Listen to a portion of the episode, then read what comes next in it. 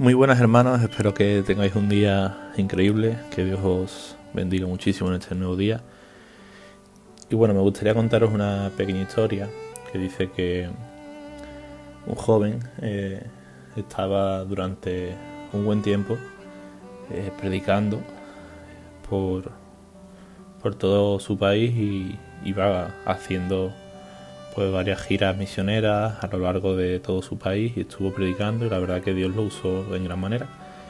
Y él cuando, cuando se casa, se casa con, una chica que su padre no era, no era cristiano. Pero él sí que es verdad que creía en, Dios y, y, de hecho él no solamente creía en Dios, sino que de alguna manera creía en varias, en una mezcla, en un sincretismo de religiones. Pero por lo visto, él estaba muy contento con, este chico. Y resulta que un día este chico le invita a que vaya a una de sus de sus giras en las que él comparte y se queda asombrado de ver cómo, cómo Dios eh, actuaba en medio de, los lugares donde él, donde él estaba. Y él dijo, mira, yo no sé si realmente algún día llegaré a ser cristiano, pero de lo que estoy seguro es de que el Dios en el que estoy ahora mismo metido, el Dios que veo, el Dios que estoy observando, es sin duda el Dios más maravilloso que de alguna manera he podido conocer. Y algo así pasó en, en Éxodo capítulo 18, cuando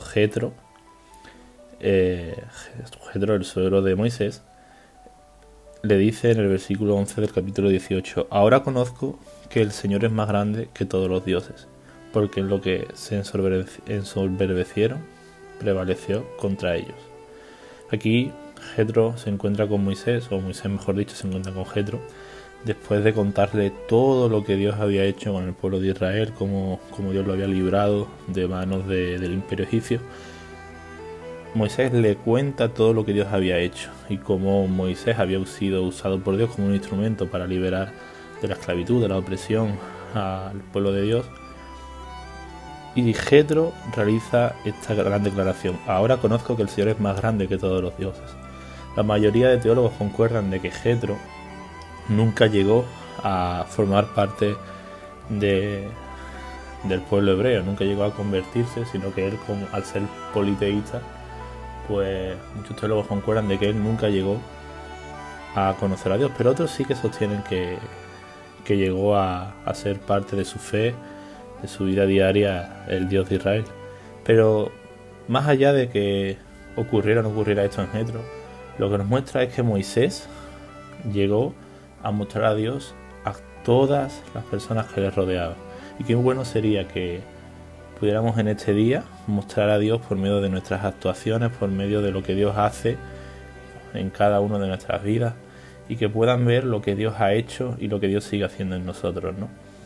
Nuestra labor como cristianos no es convertir a las personas, puesto que es el Espíritu Santo el que trae convicción, el que, el que trae una renovación espiritual a la vida. Pero sí que es cierto que nuestra misión es la de ser discípulos y mostrar al Dios en el que creemos, ¿no? Qué bueno es cuando hay personas que, que entregan su vida a Jesús, que deciden cambiar radicalmente su, su estilo de vida, se arrepienten y buscan con corazón sincero seguir los caminos del Señor, no por medio de un discurso, no por medio de una reflexión sin, sin nada más, ¿no? sino, sino que deciden tomar esa decisión porque han visto a Jesús por medio de las personas, porque han visto cómo Dios actuaba por medio de, de tantos cristianos que a lo largo de toda la historia han deseado poder cumplir con la voluntad de Dios y engrandecer al Señor en su día a día y en todo lo que hace. Por eso te animo a que en esta mañana, a que en este día pueda ser luz allá donde te encuentres, como Dios nos llama, como Jesús nos enseñó, a ser sal y a engrandecer al Señor, a engrandecer a Jesús por medio de tu fe genuina y cotidiana en las cosas del día a día. Que el Señor te bendiga muchísimo.